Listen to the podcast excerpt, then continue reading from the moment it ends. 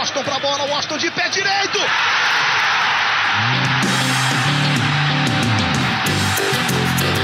Está entrando no ar o podcast. Sabe de quem? Do Flusão, do tricolor das Laranjeiras. É o GE Fluminense.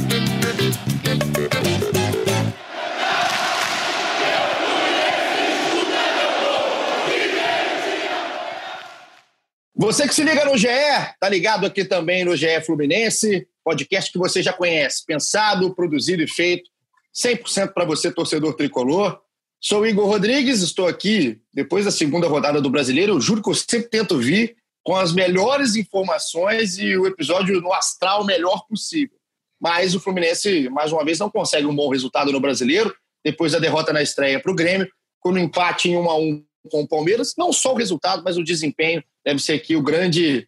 É, deve ser o grande destino do nosso episódio número 64 aqui da nossa resenha tricolor. Então, para isso, para a gente falar do que foi o jogo, se é que a gente pode chamar do que aconteceu em campo no Maracanã de futebol, eu estou aqui com a dupla de setoristas do Fluminense, Paula Carvalho e Thiago Lima. Começar com a Paulinha. Paula, acordou cedo hoje, está aí 100% de disposição aqui no nosso GE Fluminense.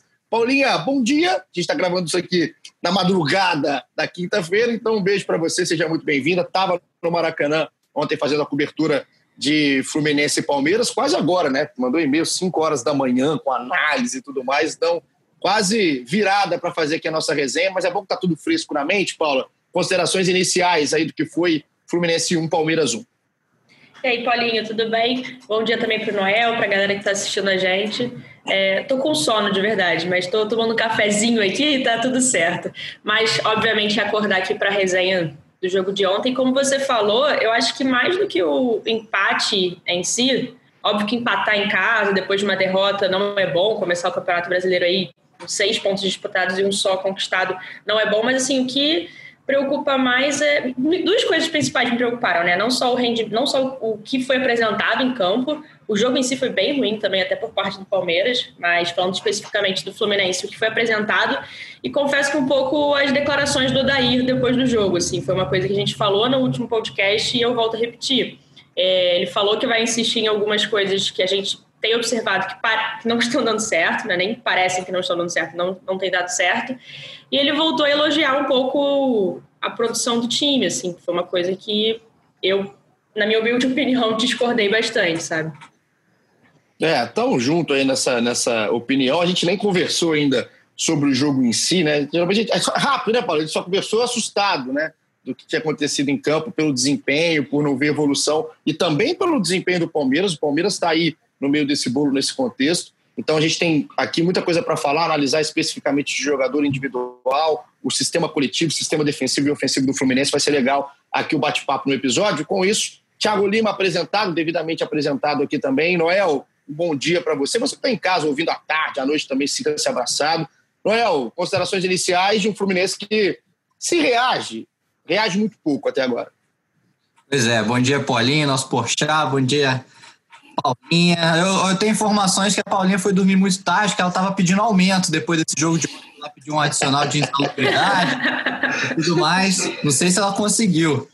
Mas, enfim, eu acho que é, que é bem isso que vocês falaram. A Paulinha bem, mais do que resultado, o que preocupa é desempenho. É, eu lembro que o Fluminense tem uma vitória desde o fim da quarentena, né, desde a volta do futebol, é, em 10 jogos.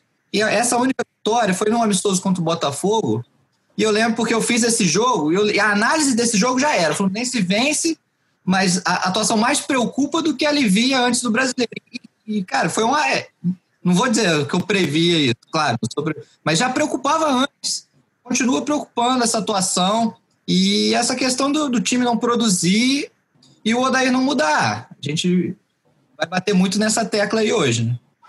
Vamos bater com certeza, sim, sempre a gente colocando, né? Mais uma vez, é, quando um jornalista, quando independente de onde for, se é um debate na TV, que eu adoro, eu adoro mesa de debate, adoro, eu adoro quando acaba o jogo fresquinho para ver o que está acontecendo na cabeça de comentarista, tudo que é lugar, Sport TV, ESPN, Fox, eu vejo tudo. Quando se bate, quando se analisa, é, primeiro que é o nosso trabalho. Segundo, que é sempre construtivo, né? não é em cima de alguém como perseguição, mas é, se a gente bate toda vez, deve ser porque tem alguma coisa para bater toda vez. Então, a gente está aqui em cima sem mimimi, como a gente adora. Para você que está escutando aí no ge.globo podcast, Spotify, nos agregadores que são 700 milhões, né? Da Google, Apple, Pocket Cast, eu nem sei onde mais vai aqui nossa conversa, está chegando a nossa voz. Vamos começar falando aqui da escalação, é, começar pelo início.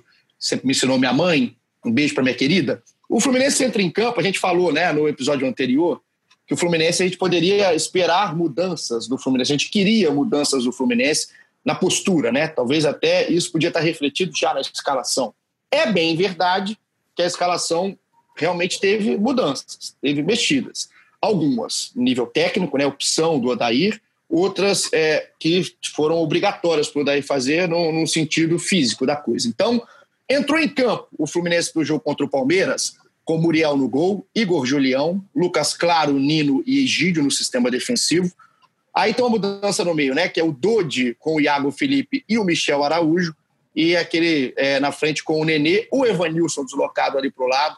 E na frente o Fred como titular do Fluminense, camisa número 9. Então, eu vou começar, Paula, para a gente pegar na mudança sensível da coisa. Vou começar falando da mudança que é opção do Odair que foi a escalação do Fred como titular. Se eu não me engano, que eu já li tanta coisa, né? E se eu ouvi bem aí na coletiva do Odair, é, ele quer elevar o ritmo né, do Fred, possibilidade de elevar o ritmo do Fred, dando mais minutos ao Fred.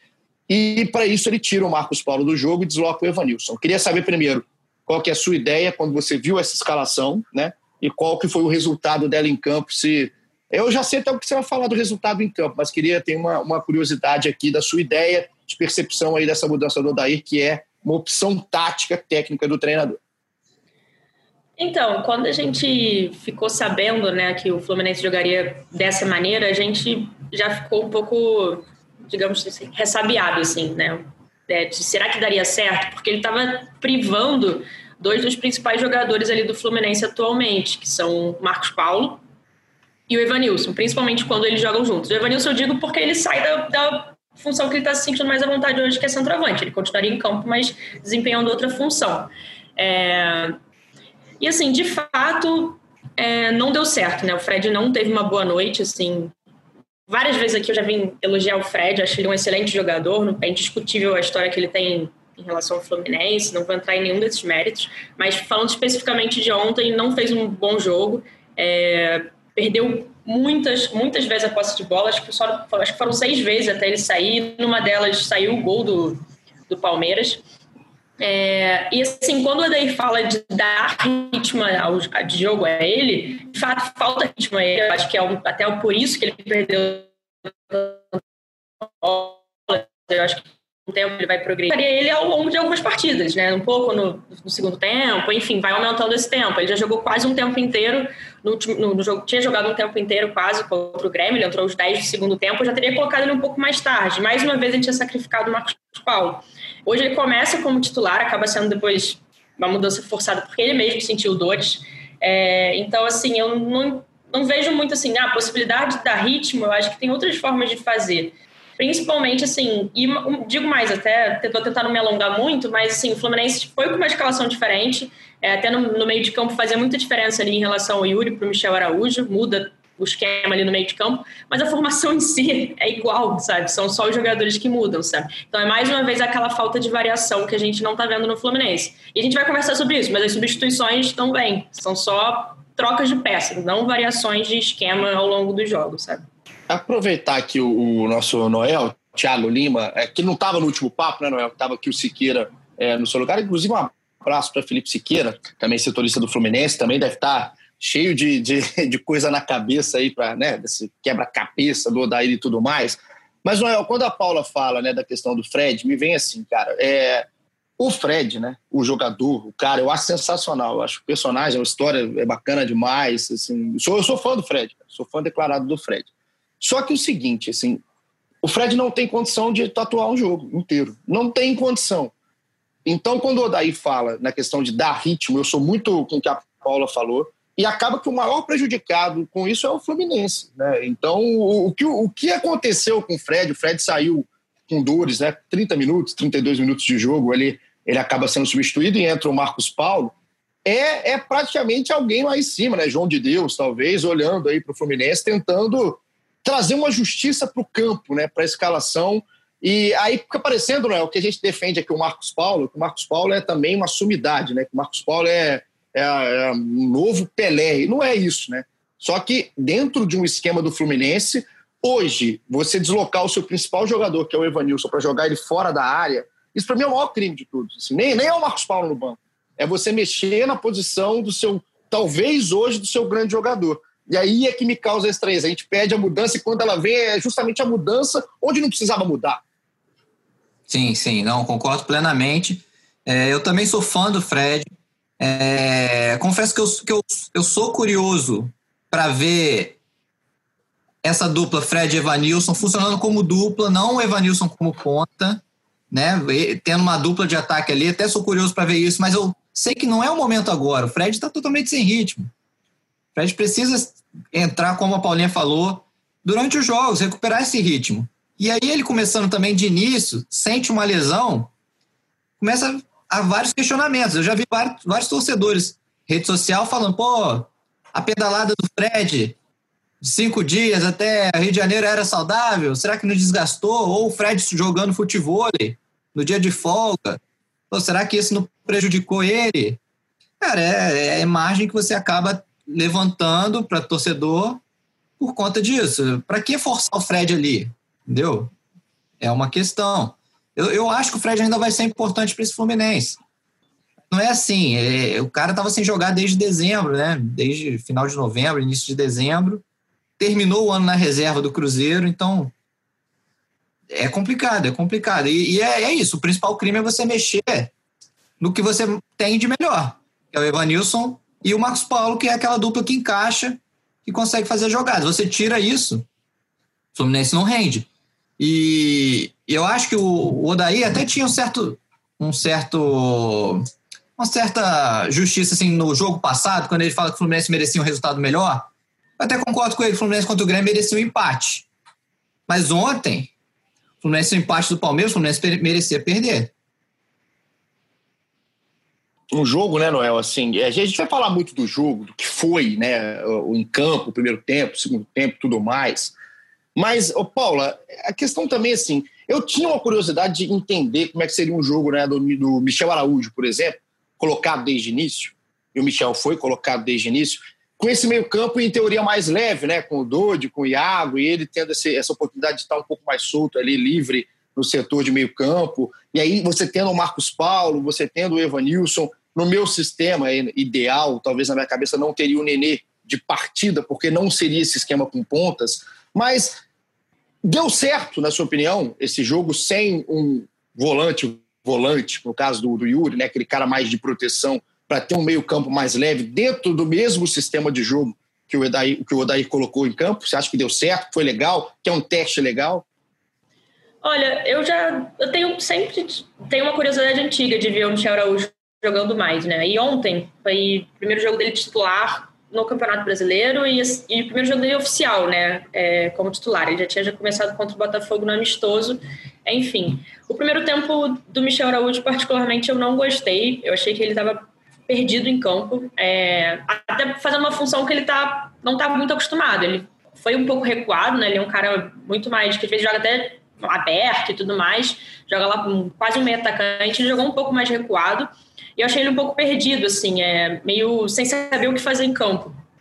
É, só que no segundo tempo, eu gostei, eu não achei que o Fluminense evoluiu muito, mas uma das poucas Quer dizer, eu não achei que o Fluminense evoluiu no segundo tempo, sendo até bem sincera, mas eu achei um ponto positivo foi essa evolução pessoal do Michel Araújo. Eu achei que ele se encontrou melhor e foi um cara que conseguiu fazer as poucas transições de jogada ali é, da defesa para o ataque. Quando eu digo poucas, não estou nem falando só não falando por conta dele. Eu acho que ele estava até efetivo nessa função, conseguiu se encontrar, mas pelo coletivo em si, é, que não dava opção, estava distante. É, então, assim, eu acho que o Michel Araújo pode sim ser uma alternativa para o Dair. É, talvez não dessa forma, de novo, com dois pontos super abertos. Assim, é, o Dair fala muito dos jogadores serem de circulação, principalmente o Nenê.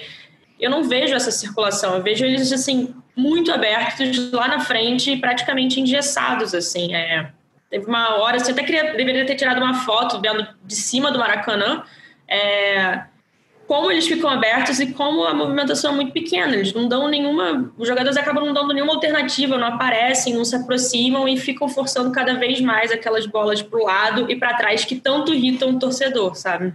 Lembra muito, né, Noel? Assim, é, aqueles pontas clássicos de antigamente, né? Ponta ponta que era muito aberto, que era perto ali da linha lateral. E o Nenê praticamente habita esse lado do campo pela direita, né? Por isso, quando eu falo do Nenê banco, já falei no último, é nesse sistema, né? nesse estilo de jogo do Fluminense. O Fluminense joga com o Nenê preso, o Nenê talvez.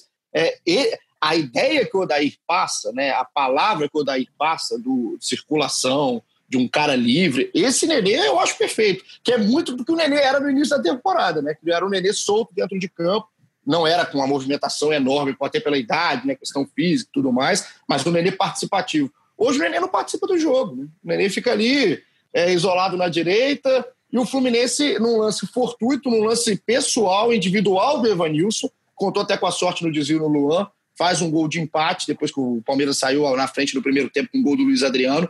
Então, o Fluminense hoje, na minha visão, ele não tem jogada, né? O Fluminense não tem uma jogada, não é trabalhado, não tem ultrapassagem de lateral, não tem uma jogada trabalhada com seus pontas, já que os pontas são a ideia do, do Odair. Os pontas não são ali é, uma, uma fonte de jogadas intermináveis desse time do Odair que a gente possa assim, não, realmente ele joga com esse tipo de ponta porque dá isso. Não dá. Então, é o que, o que me preocupa, e a Paula foi perfeita no início, é a leitura.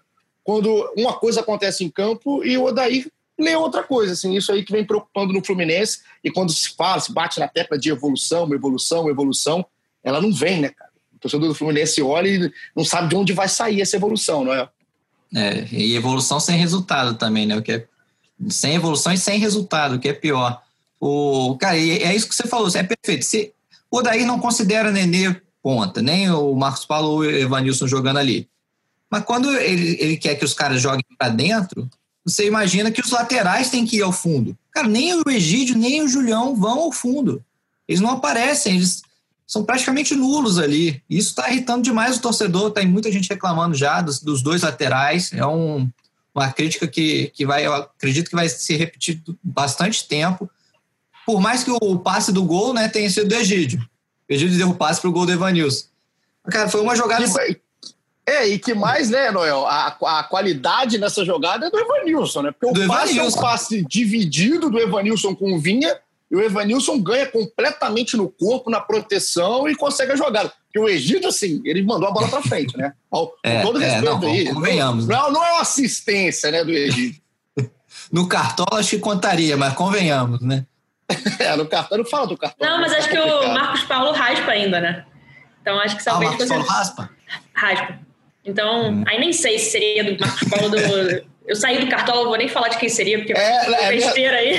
Quem a gente fala, depois vão cobrar o Cássio é. Leitão lá é. nas redes sociais. Então, aí o Cássio vem na quem, gente, né? É, vamos ver pra quem que o, que o cartola vai dar a assistência Mas, aí do, do, do gol do Evanilson. Mas, cara, eu acho que é isso mesmo. O Nenê rendia demais como ali um falso atacante. Era como ele jogava antes da pandemia. Encostando muito ali no, no Evanilson, no, nos homens de frente. E ele, desse jeito, nessa formação, ele não rende. E mais uma vez, o Odair avisou depois da coletiva, na coletiva ontem ele avisou, né? Não, eu já, já te digo, como vocês têm muitas fontes aqui, eu já te antecipo que o Nenê joga o próximo jogo. Ou seja, ele tá, vai insistir nisso. É, eu, eu, até acho que eu, eu, eu, acho que os treinadores têm que ter convicção, têm que ter suas convicções, mas tem que tomar cuidado para isso não se transformar numa teimosia. Perfeito. É, eu até peço licença para citar rapidamente o Flamengo, porque ano passado eu estava na cobertura do Flamengo e o Abel passou justamente isso no Flamengo. Era um debate se o Arrascaeta e o Everton Ribeiro tinham que jogar juntos, o Abel não concordava, colocava o Bruno Henrique centralizado, o Gabigol de ponta. Cara, o, Abel insistiu nisso e morreu abraçado com isso. Entendeu? E, e, muitos treinadores passam por isso. Então, acho que o daí tem que tomar cuidado para não transformar isso numa teimosia. É, e está transformando, né? Aos poucos isso vai transformando, porque é uma. E, e, tem teimosia que é boa, cara. Tem, tem teimosia que é confundida com personalidade e dá certo. E aí é aquela coisa que você tem que sentar e falar, pô, cara, esse, esse, é temoso, o cara é temoso, mas ele tá te, tá te mostrando por que é temoso. Mas no caso aí, por enquanto, é uma teimosia por teimosia do Odair nesse caso, concordo com o Noel, isso aqui como uma, uma opinião também. E para a gente falar do que deu certo, né? Assim, daqui a pouco eu vou tocar num ponto do Ganso no segundo tempo, um ponto que é sempre muito delicado de se falar do Paulo Henrique Ganso, né? Porque o Ganso é um cara que. Não, não vou nem falar o que ele é, não. Daqui a pouco eu falo. O que eu queria falar que deu certo antes, que é o Lucas Claro. É, a gente falou, Paulinha, no último episódio, né, da simplicidade em jogar do Lucas Claro. Assim, o Lucas Claro, né, o que vem na minha cabeça, assim, é um cara que é consciente das limitações. O cara que sabe até onde ele pode ir, o que ele pode fazer e quais são as principais características dele, né? Na bola aérea, principalmente todas por cima ele ganhou, praticamente todas. É, pelo menos aqui que eu estou lembrando, aquela bola de chuveirinho que o Palmeiras tentava colocar ali do, da intermediária para frente, ganhou praticamente todas as disputas contra um atacante chato que é o Luiz Adriano.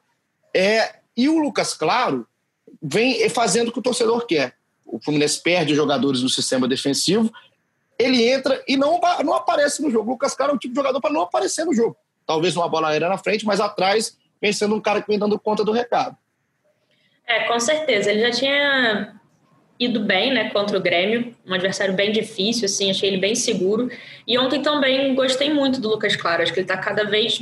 E exatamente isso, gostei bem justamente por ele ter sido um cara que a gente tem pouco a falar aqui. Eu acho que essa é a função dele, assim, é o foi muito bem por, por cima, de fato, e também achei ele bem nas interceptações por baixo também, volta e meia, assim.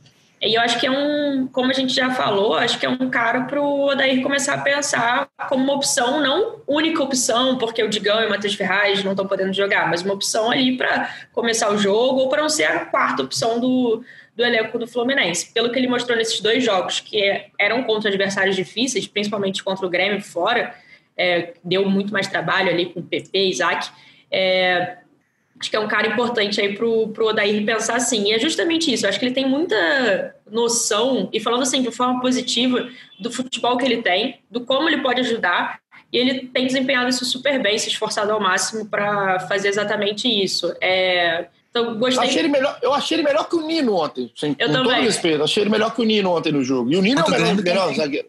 Também, é, o, o, o Nino é o melhor, o melhor zagueiro né, do Fluminense, não é discussão, mas Achei o Lucas, na simplicidade dele, melhor que o Nino nos dois jogos, ontem principalmente. E ontem eles começaram como começaram contra o Grêmio, né? Digamos assim, invertidos por conta da posição que o Nino costuma desempenhar, que é pela direita, mas depois eles. O Nino acabou Desculpa, o Nino começou no último jogo na esquerda, ontem também começou na, na esquerda e depois trocou, foi para a direita. Não sei se tinha ficado confuso da forma que eu falei. Mas o Lucas Claro foi bem, também achei ele melhor do que o Nino. Assim, ele apareceu mais vezes nesse sentido de interceptações, interceptações, interceptações pelo alto, até por baixo. Então, gostei do Lucas Claro, acho que fica sendo sim uma opção. Eu queria falar rapidinho sobre uma questão que a gente estava falando antes claro. do Nenê e jogadas, enfim.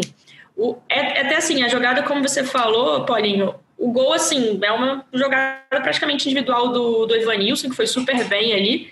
E, assim, surge de uma, uma bola parada. Assim, o Nenê acho que passa para o Dodi, o Dodi volta para o Egídio, o Egídio faz o cruzamento, enfim, todo o resto que a gente já sabe. Marcos Paulo é, acaba tocando um pouquinho de raspando de cabeça e o Evanilson faz o gol. Estou querendo chamar atenção para isso, é que, assim, surge realmente do nada, assim, de uma bola parada. Não consigo ver o Fluminense é, então todos os jogadores do Palmeiras já estavam lá atrás na marcação, não consigo ver o Fluminense conseguindo furar um bloqueio adversário na, com a bola correndo, assim, sabe? Não, é, e eu, tô, eu tenho sentido, Noel, também exatamente do que a Paula falou. Parece, parece até que a gente combinou, e é mentira que ela estava dormindo. É o caso da, da, transição de quem mais, para mim, está sendo é, atrapalhado, também por culpa própria, que não está conseguindo adaptar o esquema, mas muito pelo que é o estilo de jogo, a proposta de jogo do Fluminense, é o Iago, cara. Porque o Iago era um jogador que, se você não espera que o Iago seja o centro de pensamento do Fluminense, não. Ele é aquele jogador mais para dar ritmo, né? O cara que sabe dar esse ritmo ali de meio campo, cara de pegada. Eu acho, eu gosto assim do, do Iago como jogador voluntarioso. Só que o Iago perdeu função. Na, na minha visão, o Iago está completamente sem função nesse Fluminense. Ele não consegue nem atuar na área de campo com chegada, porque o Fluminense se embola ali pelo lado direito principalmente, né? Porque tem o Nenê é, esticado de um lado. Aí com a presença do Michel Araújo, principalmente no primeiro tempo, tá? Michel Araújo numa, numa faixa de campo que ele também não deixa o Iago chegar no espaço. E na frente o Evanilson ocupa muito bem a área. Eu não vejo função hoje no Iago. Assim. Não sei se o Iago está conseguindo se adaptar ao estilo de jogo com essas pontas, com o meio campo ali mais livre, ele tendo uma função mais defensiva. Acho que o Iago é um dos jogadores que está caindo de nível dentro desse estilo do Fluminense. Cara, acho que você foi perfeito. Eu também acho. Já no jogo contra o Grêmio, achei o Iago um dos piores em campo por, por falta de, de, de, função, assim, de parecer. Você não vê o Iago no jogo. Né? Você, vê, você tá vendo o jogo, você não vê o Iago participando, tocando na bola. E, e o que é curioso, porque antes da pandemia, quando o Fluminense jogava no outro esquema, o Iago encaixou super bem com o Hudson. Quando o Odaí fez uma dupla de volantes, Hudson e Iago. Cara, era uma dupla que nenhum dos dois é um volante tipo Yuri, né? Só de marcação, são volantes que sabem sair jogando. O Iago até joga de meia também. Cara, e encaixou. E foi curioso. E agora com três volantes, o Iago realmente parece perder a função. E o que é difícil, o Hudson vai. Acredito até que o Hudson volte agora. É, ele estava na transição, né? Já, já, já volte a ser opção. Cara, mas não tem como você tirar o dois desse time. Entendeu? Para você. Não dá esquema, não dá. Pra, então, pra, o que, que eu faria hoje? Eu deixaria Dodge e Hudson. Eu tiraria. Se, se, caso, no, caso a gente está olhando, né, Noel? Com esse esquema, esse sistema de jogo do Odair na cabeça, né? Sim, claro, com esse esquema. Com esse esquema. Então é. Realmente. É, o Iago o tá. Como, como, como nenê. Tá, tá, sem função. E o Fluminense é, tá... cara. E o Iago, assim, eu, tava, eu toquei no ponto do Iago até para a gente entrar no ponto do Ganso, porque o Iago ontem, né, no jogo contra o Palmeiras, na quarta-feira no Maracanã, o Iago foi o escolhido pelo Odair para sair, para dar lugar ao Ganso no segundo tempo. Eu até tinha marcado aqui é, direitinho a, a, o tempo que entrou o Ganso, se não me engano, é 20 minutos, ali mais ou menos, isso, 20, um pouquinho, 22 minutos. Aqui peguei aqui nas minhas anotações é, cavalares. Entrou no lugar do Iago aos 22 minutos. E aí, cara, vem, vem esse tema delicado. O Ganso é sempre um tema delicado. Por quê? É, todo mundo quer acreditar no Ganso. Né? Eu acho isso está se perdendo aos poucos, né? Está se perdendo ao longo do tempo. As pessoas estão acreditando cada vez menos no futebol do Paulo Henrique Ganso. Já esqueceu praticamente totalmente do que ele fez em 2010, mas ainda tem uma memória afetiva, né? E é um nome muito forte. Você ter o Ganso no banco, ele vai, entre aspas, te enganar em certo momento, né? Você vai esperar alguma coisa do Ganso. Ontem, o Ganso entra no jogo e, se eu não me engano, a primeira bola que o Ganso dá em campo, Paulo, a primeira bola, é uma enfiada espetacular para o Egídio, né? Ali na esquerda, entre o zagueiro, né? Aquele que ele dá entre a opção de lateral e zagueiro do, do Palmeiras, ele dá entre os dois e a bola fica ali à medida para o Egídio que está dentro da área, uma das poucas chegadas do Egídio ali de fundo, que o Egídio bate para o meio e o Jailson vai bem para fazer o corte. Então, essa é a primeira jogada do Ganso. E quando você vê o Ganso Jogadores como o Ganso, que é o caso também do Lucas Lima no Palmeiras, que também deu um passo fantástico ontem no jogo. Quando você vê o cara fazer isso, você fala: Ó, oh, será que vem? É instintivo. Você, você pensa isso. O Ganso é um cara que faz isso. Na minha visão, não passou disso. O Ganso fez isso e só isso. Tentou a inversão uma hora para o Nenê, é, participou até com toques mais rápidos. Né? O Ganso, às vezes, ele é lento para tocar, ele fica com um, dois, três, quatro toques. Ontem ele tentou um toque, um outro toque mais rápido. Mas o que muita gente fala de evolução com o Ganso dentro de campo, Paulo, você viu ontem ou acha que o Ganso foi mais do mesmo? Qual foi a sua análise aí a respeito da entrada de Paulo Henrique Ganso? A gente sabe que é um tema realmente, geralmente, muito polêmico.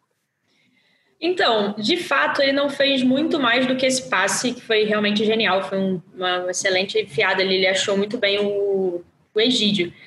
Só que só com esse passe ele já conseguiu fazer mais do que o Iago, ou, por exemplo, o Nenê e o Nenê, assim, mais uma vez, por estar tá muito engessado, encaixotado ali na direita. É, acho que o Nenê poderia, de fato, render mais é, como falso atacante, como a gente estava falando. Mas falando especificamente do Ganso, eu acho que essa bola acabou fazendo valer a entrada dele. Só que, de fato, é pouco. Ainda mais se a gente for começar a colocar, escalar, o Adair começar a escalá-lo como titular.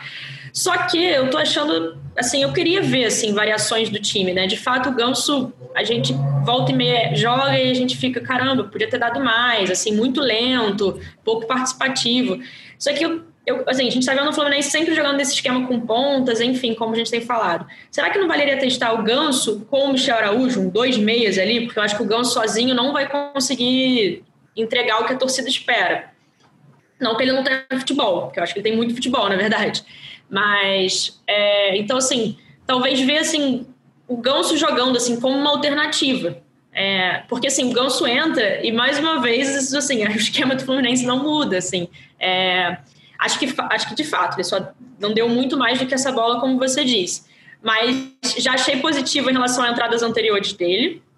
E achei que, mesmo só com essa bola, fez mais do que outros jogadores em campo. Então a gente também vê que talvez os outros jogadores estejam sendo muito subaproveitados ou não conseguindo entender o, o jogo que o Odair está querendo propor, sabe? Noel, tá ruim com o Ganso, mas pior sem ele? É a pergunta aqui do internauta. Cara, boa pergunta. Eu acho que o, o, o Ganso é uma boa opção ali se mudar, se mudar o esquema. Eu acho que nesse esquema que o Odaí vem jogando, não vejo o Ganso uma possibilidade de ser titular. É, eu gostaria de ver, concordo com a Paulinha, gostaria de ver o Ganso com o Michel Araújo, é, uma meias, uma dupla de volantes ali, Hudson e Dodi, e uma dupla de ataque, Marcos Paulo e Evanilson. Parece simples, né? Parece, parece, simples, parece. parece e, né? assim, e é impossível, né, Noel? Até para colocar aqui, dentro desse esquema, imagina na cabeça, você que está em casa escutando aqui o episódio, coloca na sua cabeça o Ganso no meio, o Nenê na direita e o Fred no ataque. É impossível. É impossível, impossível jogar desse jeito, com respeito à história dos três jogadores, que são três jogadores que têm uma grande história, principalmente o Nenê e o Fred. Mas assim, hoje, nas condições de hoje, não tem condição desse esquema atuar com os jogadores que hoje não conseguem ajudar em marcação, não conseguem ajudar em rotação. Então, é outro esquema, né, Noel? Para você imaginar o Ganso hoje no time. É outro esquema. E, e, eu também acho que em outro esquema teria que ser Ganso ou Nenê. Também acho que para os dois jogarem juntos ali, independente do esquema, acho que o time vai perder muito em, em recomposição.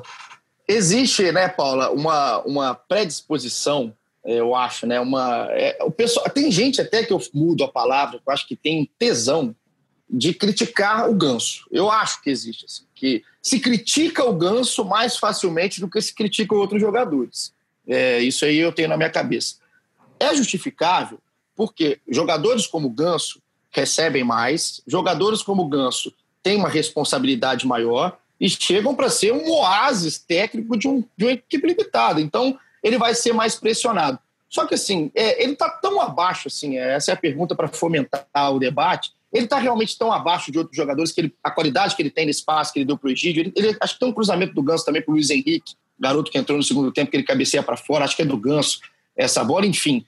É, não dá para tirar mais do Ganso, assim, é, é, acaba, é isso que ele vai apresentar, não, não dá para tirar mais de um jogador como o Ganso. A gente, eu fico nesse dilema com o Ganso, assim, eu não sei se o Ganso consegue me enganar muito fácil ou se eu que ainda realmente não desconstruir a imagem do Ganso que pode ser útil, enfim. É, dá para tirar mais do Ganso? Você tira. No seu Fluminense, o Ganso jogaria mais, Paulo? É uma boa pergunta. Eu acho que ele tem muito mais para apresentar de fato. Eu gosto do futebol dele, assim. Por várias vezes ele. É, ele deixa muito a desejar, assim, mas assim, acho tecnicamente ele muito bom jogador e fico nessa também, nesse dilema, assim, de caramba, como tirar mais do ganso, assim, sabe? É, ano passado, né, até na época de Fernando Diniz, assim, o Fluminense também era bem pouco efetivo, mas eu achei o Ganso muito bem, assim, voltando, já tem mais de um ano, tudo mais, outro treinador, outro estilo de jogo, não tô nem entrando nessa questão. Mas, assim, o Fluminense também tinha vários outros jogadores, mas, assim, pensando no meio de campo, as peças não eram tão diferentes que tem hoje em dia, ou pelo menos que fossem diferentes, mas de nível técnico parecido, vamos dizer assim, sabe? É, o Hudson até é um cara superior, perdeu o Alan, enfim. Mas o Dodge está fazendo uma boa função esse ano. Mas, assim, comparando, né, assim, a comparação que fica sempre muito clara, às vezes dentro do elenco do Fluminense, já que os dois não vão poder jogar juntos, né, Ganso e Nenê, é quem está melhor. E o Nenê começou o ano bem, né? A gente cansou de elogiar o Nenê aqui, ele mereceu, de fato, estava jogando muito bem antes da paralisação, lembrando mais uma vez que não estava jogando como ponta.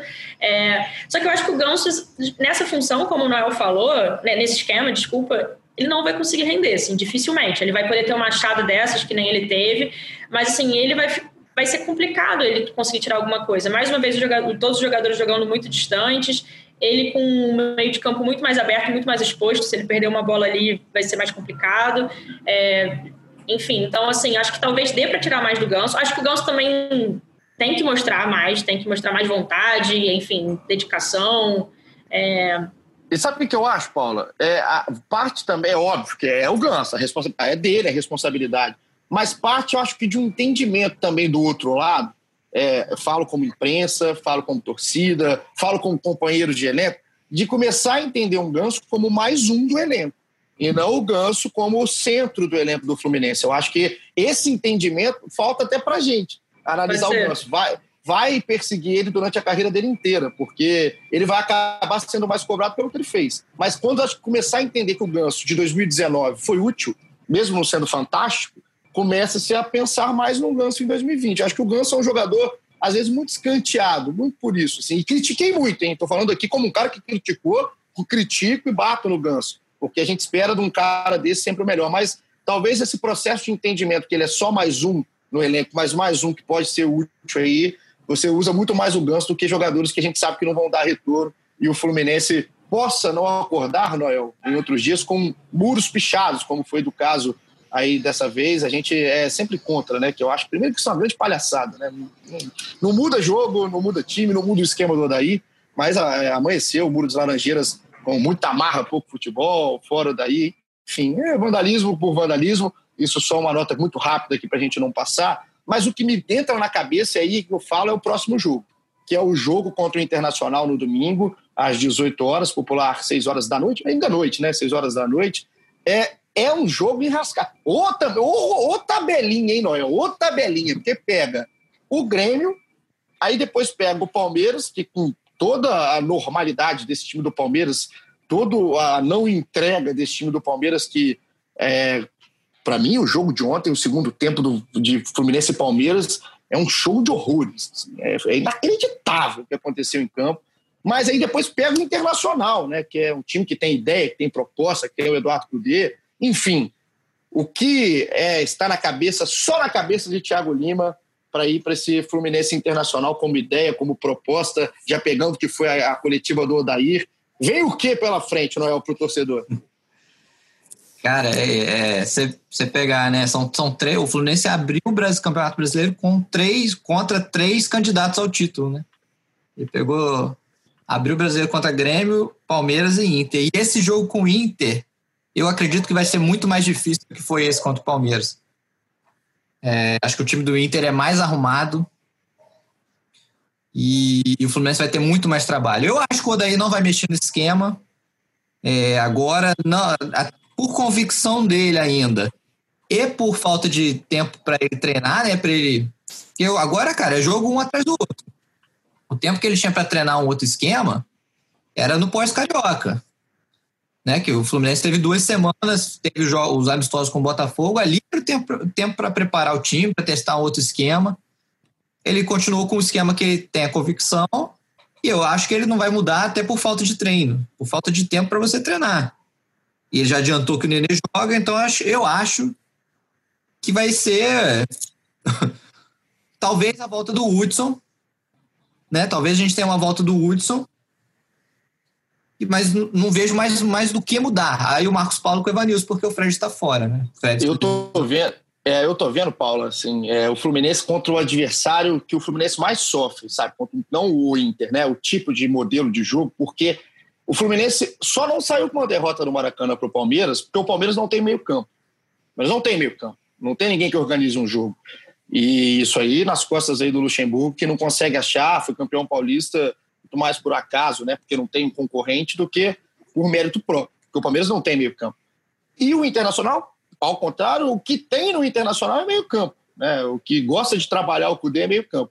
Então, para mim, é o tipo de, de, adversário que mais vai atrapalhar o Fluminense. Por quê? Quando você tem o meio campo, além de você povoar o meio campo, não deixar o Fluminense né, estrangular o time ali no meio campo, abre as jogadas nas pontas, né? Abre o espaço nas pontas. E abrir espaço nas pontas contra o Julião e contra o Egídio é praticamente fatal hoje para o Fluminense. Então, previsão, tá? Aqui não para assustar, nem para causar pesadelos até domingo no torcedor do Fluminense, mas ou, ou, o Fluminense reage em postura, em sistema, em estilo, em mais não sei o que, ou a gente vai ver um domingo, seis horas aí, é um jogo bem complicado, Paula. É, eu concordo, Paulinho. Acho que tem tudo para ser um, uma pedra aí no sapato do, do Fluminense. O daí vai reencontrar o Inter, né? Talvez, não sei se conhecendo boa parte do elenco de alguma forma ajude a montar ou passar, enfim, informações e é, dicas táticas assim para ajudar o time. Mas de fato, assim, o meio com o meio campo povoado é o, é o Fluminense tem, é, assim, é engraçado, do meio para frente, eu acho o Fluminense, assim, com muitos buracos, assim, vendo de cima, então, ontem eu fiquei sempre prestando atenção nisso, é como o time joga distante, e assim, com um meio campo que vai jogar aproximado, sabe jogar junto e tudo mais, o Fluminense vai penar, just, e também, foi o que você falou, dando mais dificuldade ainda para o Julião e para o Egídio, que já são dois laterais que não costumam defender muito bem, assim, o Julião ele exagera no número de faltas, assim, na hora da marcação. É, muitas, muitas faltas. Então, até, e falta de ataque também, mas assim, marcando, ele atropela muitas vezes, é um pouco estabanado. O Egídio, a gente sabe desde muito tempo, que é um cara que cruza muito bem, costuma apoiar bem, apesar de estar muito parado ali com nesse esquema do, do Odair, que joga com pontos, mas os,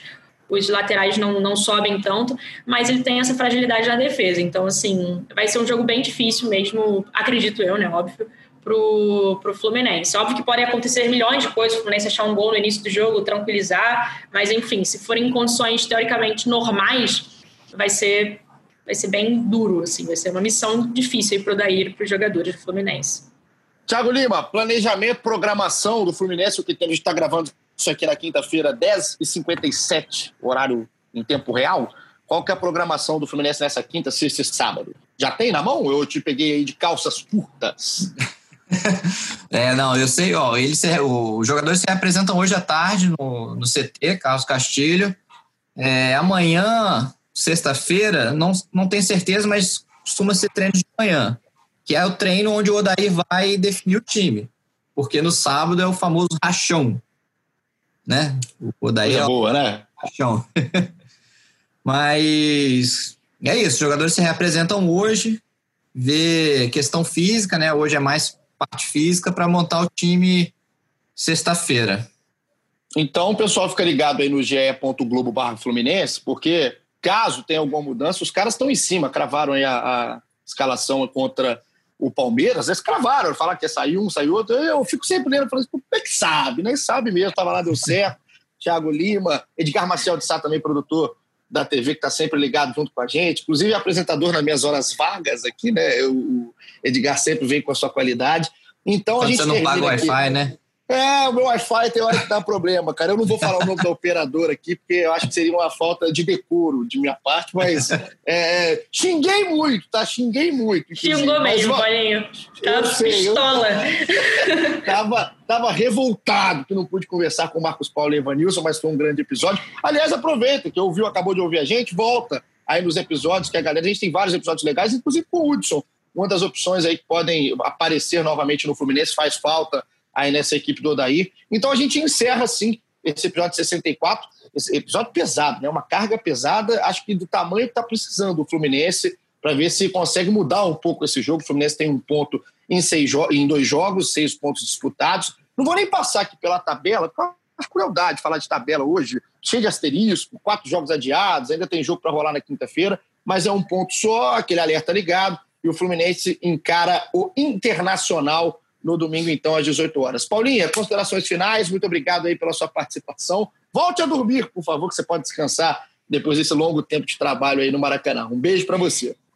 Beijo, Paulinha. Agora eu despertei, então vou ficar aqui, acho que na ativa. então, duas considerações. Nada.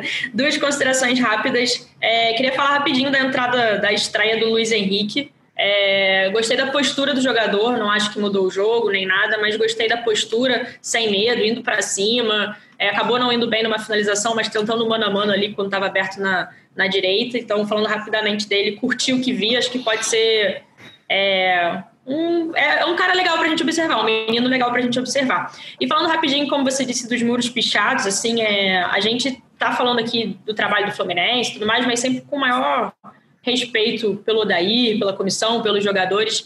E assim, como você disse, esse vandalismo aí é totalmente desrespeitoso, não só ao Odair, aos jogadores, enfim, a direção do Fluminense, mas também a própria instituição e são torcedores. Então, assim, acho que perde completamente o sentido, o cabimento. Enfim, só deixando esses dois pontos e domingo tem mais.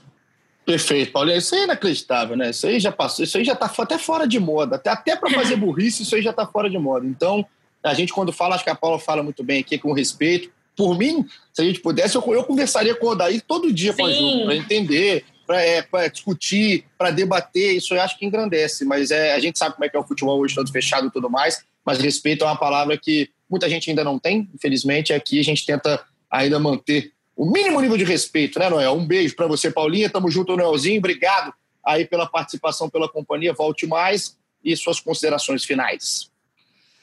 Valeu, valeu, Paulinha, valeu, Paulinho. É, eu também, cara, eu tinha, coincidentemente, a gente não combinou, né? Mas eu tinha separado para citar o Luiz Henrique aqui também no destaque final. Eu gostei, cara, eu gostei da entrada dele, também achei que foi a personalidade dele. Foi para cima ali, principalmente logo depois que entrou fez um salseiro ali, né, na, na lateral do campo. Depois, acho que chutou uma bola mal, realmente.